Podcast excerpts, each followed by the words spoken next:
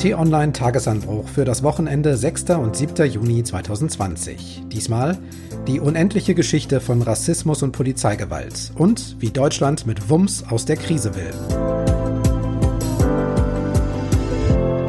Hallo, willkommen im Wochenende. Ich bin Marc Krüger und lade Sie gerne ein, mit uns zusammen auf wichtige Themen der Woche zurückzublicken. Wir wollen analysieren, kommentieren, Hintergründe liefern und am Ende ganz kurz auf die kommende Woche schauen. Und wir starten heute zu dritt. Deshalb erstmal ein Hallo nach Hamburg zu T-Online-Chefredakteur Florian Harms. Hallo und herzlich willkommen. Und auch ein Hallo nach Washington DC zu US-Korrespondent Fabian Reinbold. Hallo nach Deutschland.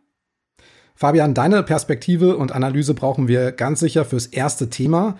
Es beginnt streng genommen schon vorige Woche Montagabend an einer Kreuzung in der Stadt Minneapolis. It starts at 8 p.m. at this grocery store. Police are George Floyd, 46 Jahre alt, zwei Kinder, ein Enkel, kauft in einem kleinen Eckladen Zigaretten und setzt sich dann in sein Auto auf der gegenüberliegenden Straßenseite. Die Verkäufer kommen hinterher. Floyd soll mit einem gefälschten 20-Dollar-Schein bezahlt haben. Sie wollen die Zigaretten zurück. Floyd weigert sich. Sie rufen die Polizei. Insgesamt drei Streifenwagen kommen, vier Polizisten. Sie holen Floyd aus dem Wagen, fesseln seine Hände auf dem Rücken, bringen ihn nach etwa sechs Minuten zu einem der Polizeiautos, pressen ihn auf die Rückbank. Einer zieht Floyd dann durch auf die andere Seite, drückt ihn schließlich auf die Straße. Drei Polizisten knien auf dem Mann, einer hat sein Knie direkt auf dem Nacken und Hals. Floyd sagt immer wieder, dass er keine Luft bekommt, dass er nicht atmen kann. Die New York Times hat rekonstruiert, dass einer der Polizisten 8 Minuten und 46 Sekunden auf dem Hals kniet. Und zwar auch dann noch, als Floyd bewusstlos ist. Erst als Rettungssanitäter kommen, lässt er ab. Zu spät. George Floyd stirbt im Krankenhaus. Und wieder ist es passiert. Ein schwarzer Mann, ein weißer Polizist. Immer wieder gab es das. Rodney King 1991, Michael Brown 2014, Freddie Gray 2015 und so weiter. Immer gab es Proteste. Jetzt auch. Aus George Floyds verzweifeltem Ruf. Da wird mehr.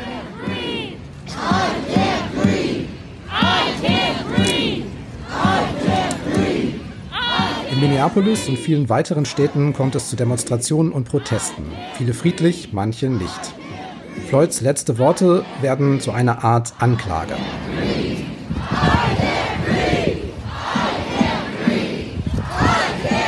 Fabian, alle vier Polizisten sind entlassen worden, alle vier werden angeklagt, aber man kann sagen, der Fall hat mehr ausgelöst. Deshalb erstmal, wie erlebst du die Stimmung gerade in den USA?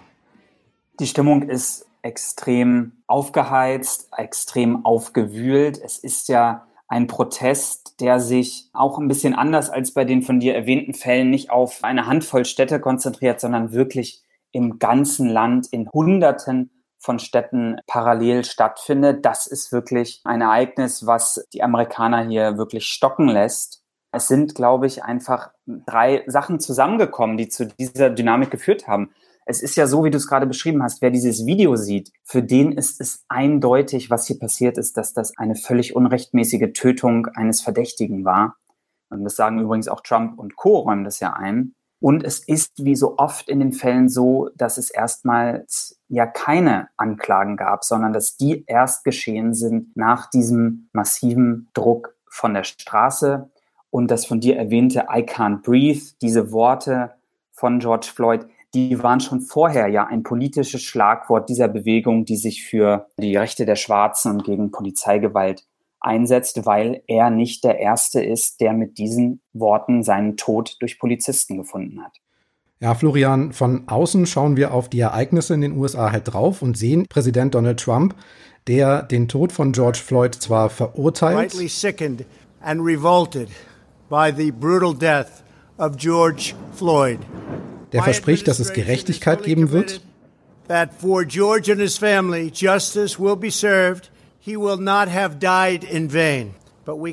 der Tod irgendwie nicht vergebens war.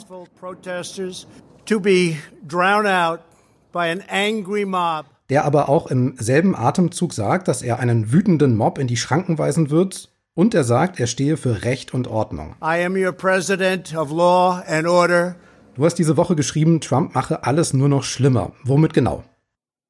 Ja, mit seiner Art und Weise, wie er reagiert. Denn das ist ja fast schon martialisch zu nennen. Eigentlich bräuchte doch ein Land wie Amerika, das so gespalten ist, einen Versöhner an der Spitze. Also einen Präsidenten, der Empathie zeigt, der die unterschiedlichen widerstreitenden Lager wieder zusammenführt und sich um die Sorgen und Nöte der Menschen kümmert und auch ehrlich vermitteln kann, dass ihm die am Herzen liegen. Und all das ist und tut Donald Trump natürlich nicht, sondern er vermittelt durch seine wutschnaubenden Tweets, durch seine Auftritte, durch alles, was eigentlich von ihm ausgeht, immer, dass es ihm doch eigentlich letzten Endes immer nur um ihn selbst geht, um seine eigene Profilierung. Und gegenwärtig denkt er eben, dass er sich als starker Mann profilieren kann, dass er dann die besten Chancen auf eine Wiederwahl hat. Und das ist eben sehr durchschaubar. Und ich finde bemerkenswert, dass das eben nicht mehr nur seine Kritiker durchschauen, sondern auch viele aus dem eher republikanischen Lager. Zwar sind die Abgeordneten und Senatoren der Republikanischen Partei im Kongress ja sehr still. Da kann man vielleicht manchen sogar vorwerfen, dass sie sich wegducken. Aber andere, beispielsweise auch aus dem Militärapparat, haben sich ja jetzt sehr deutlich kritisch gegenüber Donald Trump geäußert. Und der ist ja in seiner Reaktion sogar noch weiter gegangen. Er hat ja gesagt, wenn die Bundesstaaten und die Städte, wenn dort die verantwortlichen Gouverneure und Bürgermeister die Lage nicht in den Griff bekommen, dann werde er, Trump, eben das Militär losschicken. Then I will deploy the United States military and quickly solve the problem for them. Und die Probleme schnell für sie lösen. Das hat eine Menge Proteste ausgelöst. Du sagst aber, Fabian, manches täuscht da auch ein bisschen. An was denkst du? Diese Drohung mit dem Militär ist in erster Linie erst einmal eine Drohung, denn Trump kann überhaupt nicht leicht gegen den Willen der Gouverneure der Bundesstaaten in diesen Bundesstaaten das Militär einsetzen. Also es ist erst einmal eine Drohung. Es gibt einen Ort in Amerika, wo er es aber leicht machen kann. Und das ist Washington, DC. Denn die Hauptstadt gehört ja keinem Bundesstaat an, sondern ist direkt der Regierung unterstellt. In dieser Woche habe ich hier aus nächster Nähe sozusagen beobachtet, wie Trump es hier genau umgesetzt hat. Er hat DC benutzt als ein Experimentierfeld, als ein Versuchslabor, um das Militär gegen diese Proteste einzusetzen. Und das hatte ja diese bekannten Bilder zur Folge, wie dann in erster Linie zum Beispiel am Montagabend da wieder Polizeikräfte und Militärpolizisten ihm den Weg quasi ja äh, freisprengten, damit er da seinen Fototermin vor der Kirche nahe des Weißen Hauses abhalten kann. Also das war ein absoluter Schockmoment für Washington, für das Land, wie dort sozusagen ein friedlicher Protest, er war absolut friedlich, aufgelöst wird, damit der Präsident so einen Termin wahrnehmen kann. Wie aber Florian ja auch sagt, es gab jetzt auch eine Gegenbewegung aus dem Militär, aus der zivilen Führung, aber auch aus militärischen Führungskreisen, und man muss sagen, diese ganz große Drohung Trumps, er setzt Soldaten ein gegen die Demonstranten. Daraus ist jetzt erst einmal nicht so viel geworden. Also die Soldaten, die hier im Umland von Washington schon stationiert worden sind in Kasernen, die sind jetzt wieder abgerückt, weil das Militär gesagt hat, wir lassen uns jetzt hier auch nicht vereinnahmen für diese Auseinandersetzung, für die parteipolitische Ausnutzung dieser Auseinandersetzung. Okay, also als Präsident des Ausgleichs und des Zusammenführens in dieser Lage oder als, als Anwalt einer Minderheit hat sich Trump nicht inszeniert. Das verwundert vielleicht auch nicht. Aber es gab ja noch andere Stimmen, zum Beispiel auch von ehemaligen Präsidenten und von anderen Politikern. Wie habt ihr die so wahrgenommen in der vergangenen Woche? Die anderen Präsidenten haben quasi das getan, was man ja gemeinhin von US-Präsidenten erwartet. Ein Appell an die Einigkeit, eine Anerkennung des Problems, das Spenden von Trost. Und wie ihr auch schon gesagt habt, so ein Präsident ist Trump einfach nicht. Aber es gibt jemanden, von dem das Spenden von Trost eine große Stärke ist. Das ist sein Gegenkandidat, Joe Biden. Und das ist jetzt gerade ein Moment für Joe Biden, wo er auch ein bisschen glänzen kann, wo er eine Sehnsucht nach Normalität bedienen kann, die es ja auch wirklich bei vielen Amerikanern gibt. Deswegen ist es ein Grund, warum Biden in den Umfragen gegenüber Trump gerade sehr gut dasteht. Aber mir ist wichtig zu betonen, dass das auch wirklich eine Momentaufnahme nur ist. Und bis zur Wahl in fünf Monaten, da kann auch sehr viel passieren. Was mir dabei noch aufgefallen ist, wie sehr auch diese Ereignisse, die wir gerade erleben und der ganze Streit und die Wut auf allen Seiten über diese Polizeigewalt, seinen Ausdruck auch in den sozialen Medien findet dass wir so genau Bescheid wissen über das, was dort passiert ist, liegt ja auch an den sozialen Medien, weil eben Menschen das gefilmt haben, wie dort der Polizist auf dem Hals des Opfers kniete.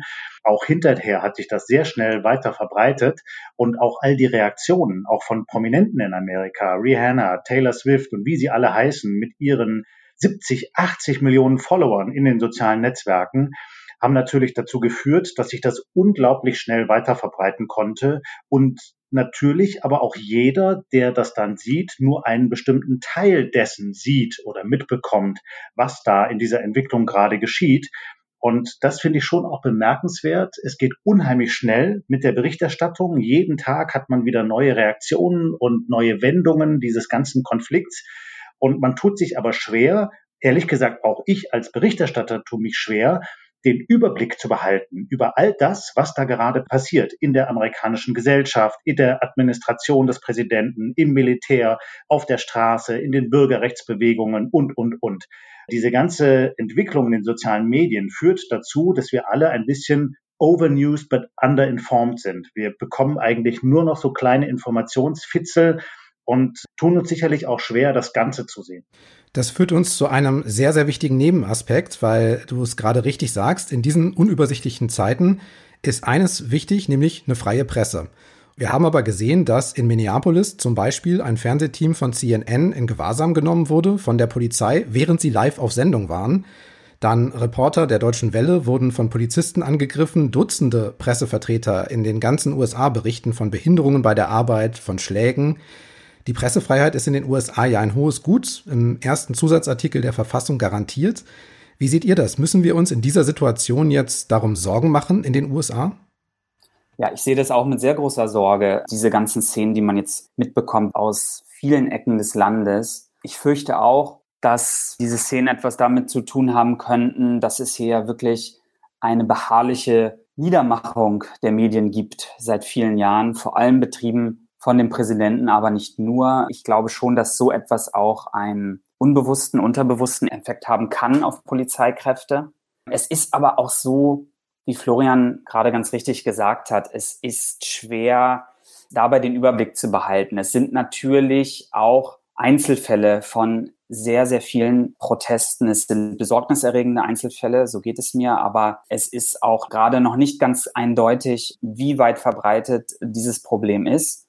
Und ich meine, auf der anderen Seite kann man auch sagen, es ist natürlich irgendwie auch eine Sternstunde der Pressefreiheit. Florian hat die, die Allgegenwärtigkeit der Smartphones und der Kameras angesprochen. Es ging am Donnerstagabend zum Beispiel hier, gab es diese brutale Szene aus Buffalo, wo ein alter weißer Mann zu Boden gestoßen wurde und binnen zwei Stunden, ich habe das in Echtzeit verfolgt, binnen zwei Stunden ging der Tweet eines Reporters wirklich da um die Welt, durch das Land und binnen zwei Stunden waren die betroffenen Polizisten suspendiert. Also das ist auch, glaube ich, ein anderer Aspekt, wenn wir gerade über Pressefreiheit und Dynamik von Presseberichterstattung nachdenken, mm, der auch bemerkenswert ist. Und damit geht einher, Fabian, dass ja manche der eigentlich als Presse bezeichneten Organe inzwischen eher Formen von Propagandasendern annehmen. Also wenn ich mir mal anschaue, dieser riesige Fernsehsender Fox News, dann hat der zum Teil Sendungen, die erinnern tatsächlich ja eher an Autokratien oder sie entsprechen zumindest nicht mehr dem, was wir uns eigentlich unter einer freien Presse vorstellen. Da ist dann vielleicht näher das dran, was ein einzelner Reporter sieht und twittert und verbreitet über seine eigenen sozialen Kanäle. Also auch das Bild, das wir von Presse haben, verändert sich gerade. Und wie immer ist Amerika da vielleicht auch ein Vorreiter. Okay, zurück nochmal zum Grundproblem. Das heißt weiterhin Rassismus, das heißt Diskriminierung, das heißt vielleicht auch Chancenlosigkeit, vor allem bei den Nicht-Weißen. Die Statistiken zeigen, dass auch in den USA eben vor allem Schwarze und Hispanics von den Corona-Folgen immer noch betroffen sind. Übrigens auch George Floyd, der hatte ja deshalb seinen letzten Job verloren wegen der Corona-Krise.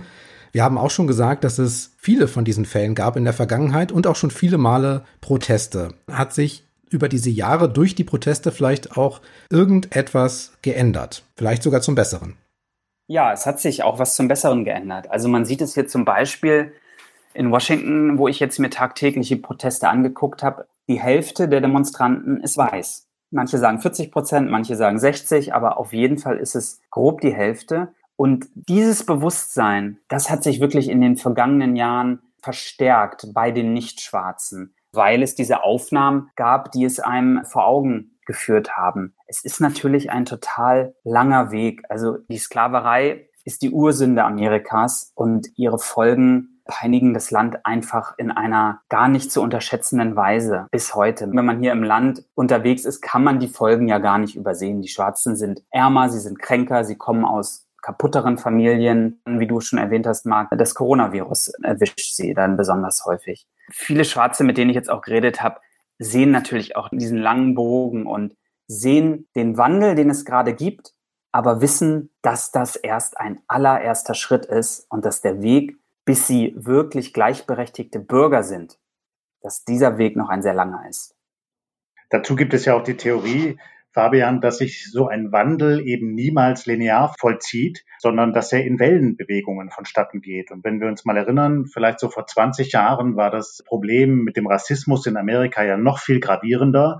Zwischenzeitlich gab es dann aber eben einen schwarzen Präsidenten, der sich ja auch stark eingesetzt hat für die Belange der schwarzen Bevölkerung. Denken wir beispielsweise mal an seine Gesundheitsreform. Und nun ist das Pendel quasi in die Gegenrichtung wieder ausgeschlagen mit dem gegenwärtigen Präsidenten. Das heißt ja nicht, dass das aber so bleiben muss. Gesetzt den Fall, Joe Biden würde die Wahl gewinnen im Herbst, dann könnte es natürlich auch sein, dass es wieder eine Besserung gibt und in der Gesellschaft mehr Verständnis für die Nöte und Sorgen der schwarzen Bevölkerung und dass mehr getan wird.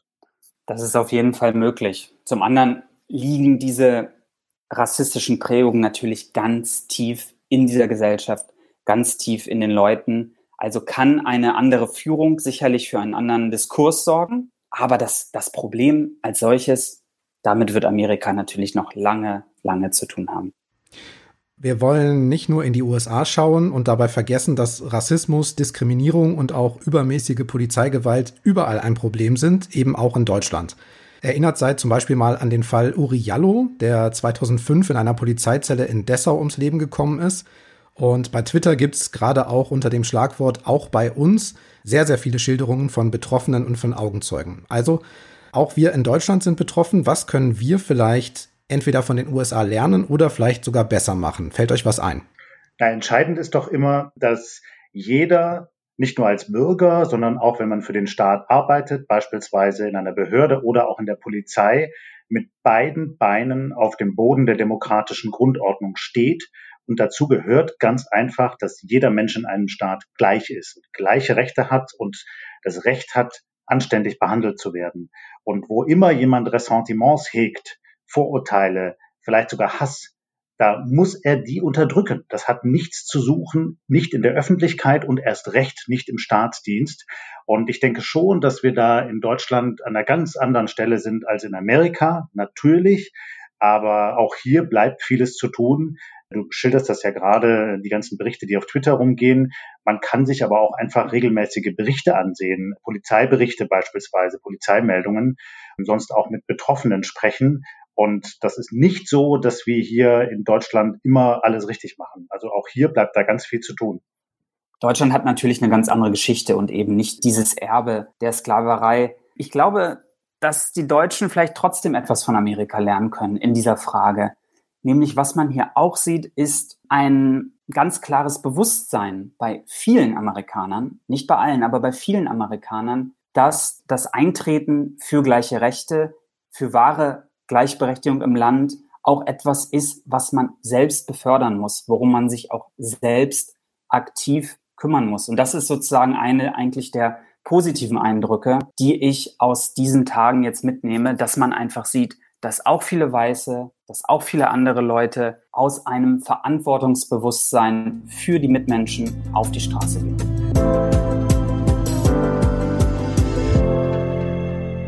Alles in allem waren es lange Beratungen, intensive Beratungen. Natürlich waren auch unterschiedliche Vorstellungen unter einen Hut zu bringen. Zwei Tage hat der Koalitionsausschuss mit den Spitzen der Regierungsparteien CDU, CSU und SPD zusammengesessen. Corona-Hilfen waren das Thema oder, wie Finanzminister Scholz es ausdrückt, wir wollen mit Wumms aus der Krise kommen. Das ist nicht einfach, weil alle Menschen in Deutschland und alle Branchen irgendwie betroffen sind. Heute haben wir in der Regierungskoalition ein Bündel an Maßnahmen miteinander vereinbart, die eben dieses Ziel haben, mit Wumms aus der Krise kommen.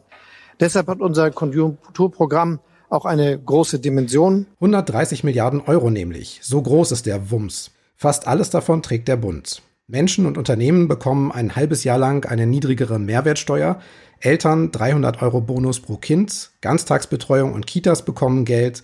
Kultur, öffentlicher Nahverkehr, E-Mobilität werden gefördert. Viel Geld, Florian, was da jetzt nochmal locker gemacht wird, aber ist es auch klug angelegt? Ja, Marc, darauf gibt es wie immer zwei Sichtweisen und zwei Antworten. Die eine Antwort wäre, ja, das ist richtig so. Jetzt haben wir die Hoffnung, dass alle Bürger jetzt in der Zeit zwischen 1. Juli und 31. Dezember ganz, ganz viel kaufen und anschaffen und dadurch wird die Wirtschaft angekurbelt. Und dann hat dieses Instrument der Mehrwertsteuersenkung wirklich gewirkt.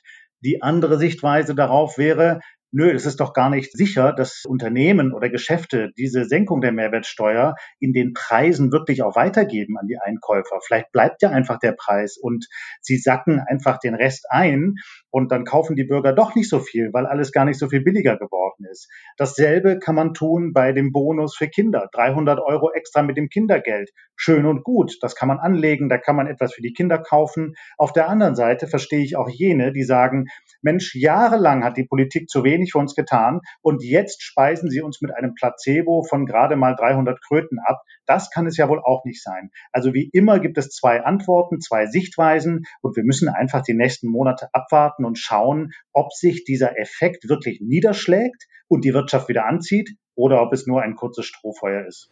Und die Sache mit der Mehrwertsteuer ist tatsächlich der größte Posten. Geschätzt 20 Milliarden Euro soll das kosten. Wenn dann ab 1. Juli sechs Monate lang 16 Prozent statt 19 Prozent anfallen und der ermäßigte Satz dann für einige Lebensmittel, Bücher, Bahntickets, der sinkt von 7 auf dann 5 Prozent.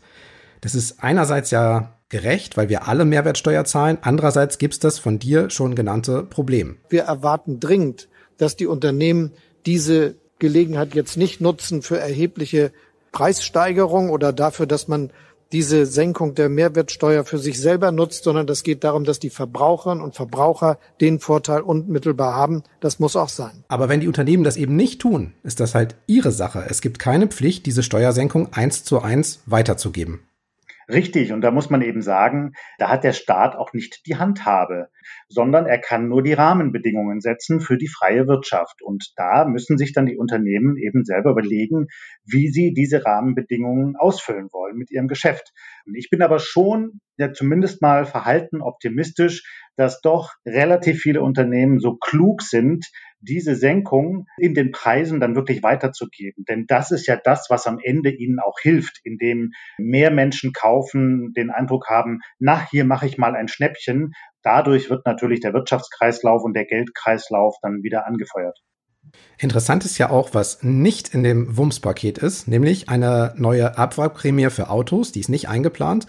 Autokäufer kommen zwar vielleicht eben über diese niedrigere Mehrwertsteuer günstiger weg, aber eine extra Kaufprämie für Neuwagen, wie es ja die Autohersteller sehr vehement gefordert haben, die gibt's nicht. Überraschung? Ehrlich gesagt, Marc, hat mich das nicht mehr überrascht, weil einfach in den vergangenen Monaten, eigentlich schon Jahren, zu sehen gewesen ist, dass diese Macht, die die großen Autokonzerne BMW, Daimler, VW, Audi in Deutschland gehabt haben, überhaupt nicht mehr so groß ist wie in der Vergangenheit. Das hat damit zu tun, dass sie technologisch den Wandel verschlafen haben, dass sie zu sehr, zu lange auf Verbrennungsmotoren gesetzt haben und eben zu wenig in Elektromobilität investiert haben. Aber es hat auch ganz klar zu tun mit dem Abgasskandal, mit dem ja nahezu alle Hersteller zu tun haben. Das hat das Vertrauen in diese Unternehmen und in ihre Manager nachhaltig erschüttert. Nicht nur bei den Autofahrern, nicht nur bei den Bürgern, sondern eben auch bei den Politikern. Und so ist auch ein Stück weit zu erklären, dass sie eben nicht mehr bereit waren, wie in der Vergangenheit mit der Abwrackprämie jetzt wieder eine Sonderlocke für diese große Industrie in Deutschland zu wickeln. Stattdessen gibt's Hilfen für Familien, für Unternehmen, für Kommunen, dann Entlastung bei Sozialbeiträgen ist auch noch drin, beim Strom und so weiter. Dazu eben die Kaufanreize über die Mehrwertsteuer. Wer soll jetzt erstmal in dieser Situation was dagegen haben? Aber es stehen dann halt am Ende unterm Strich 130 Milliarden Euro Kosten nochmal zusätzlich zu den neuen Schulden, zusätzlich noch zum Anteil an den europäischen 750 Milliarden, dann noch den Einnahmeausfällen beim Bund. Wer zahlt das am Ende alles? Ja, wir müssen das zahlen und unsere Kinder müssen das zahlen. Das muss alles wieder erwirtschaftet werden. Und die große Frage ist natürlich, wie lang wird das dauern und zu welchem Preis wird das vonstatten gehen? Wenn wir Glück haben, dann springt die deutsche Wirtschaft schnell wieder an, ist schnell wieder erfolgreich, so wie wir das auch gesehen haben nach der Finanzkrise 2007, 8, 9. Da ist das ja schnell gegangen und auch das Defizit im Staatshaushalt konnte schnell wieder ausgefüllt werden. Wenn wir dagegen Pech haben, dann werden wir alle noch viele, viele Jahre lang für die Folgen der Corona-Krise bezahlen müssen. Und das kann dann tatsächlich dazu führen, dass wir alle wirklich auch in unserem Lebensstandard Rückschritte in Kauf nehmen müssen.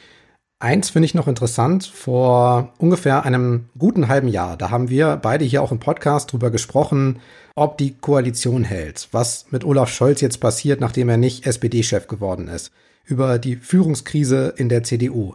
Jetzt, auch diese Woche, sitzt da eine Bundesregierung im Krisenmodus, eigentlich ja, unangefochten und auch mit einer, würde ich sagen, starken und gestärkten Kanzlerin in der Mitte. Was sagst du?